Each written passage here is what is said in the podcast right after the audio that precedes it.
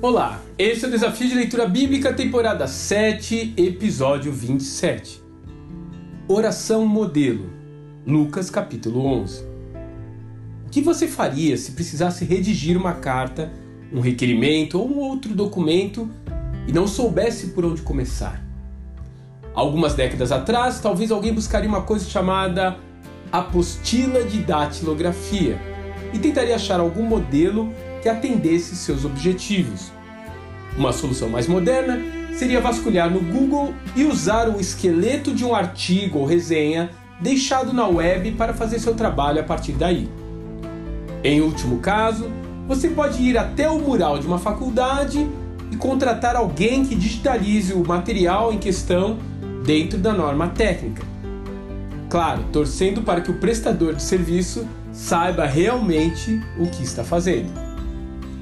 Ter um modelo bom para seguir ou ter alguém para nos auxiliar é algo fundamental na elaboração de um artigo de qualidade.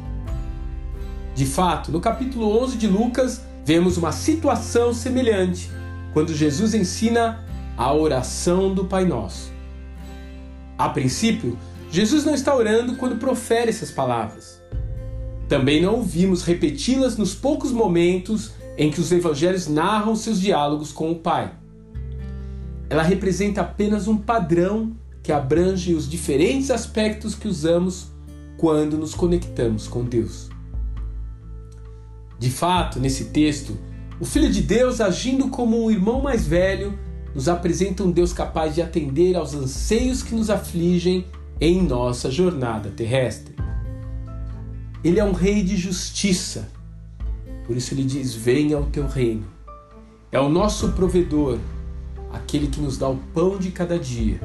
Ele é perdoador e perdoa as nossas dívidas. É o nosso guia, não nos deixa cair em tentações. É o nosso protetor, aquele que nos livra do mal.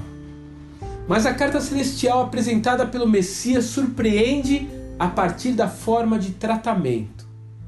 Pai. Essa não seria a forma usual para um judeu se dirigir a Yahvé ainda que o conceito de paternidade divina fosse, de certa forma, implícito como Criador do universo. Jesus, mais do que tudo, nos apresenta o nosso Papai Celestial, que cuida de nós e, mais do que isso, anseia a cada dia o momento em que o buscamos e nos lançamos em seus braços de amor. E porque sois filhos, Deus enviou aos vossos corações o Espírito de seu Filho, pelo qual clama Abba, Pai. Gálatas capítulo 4, verso 6. Que Deus te abençoe e até amanhã.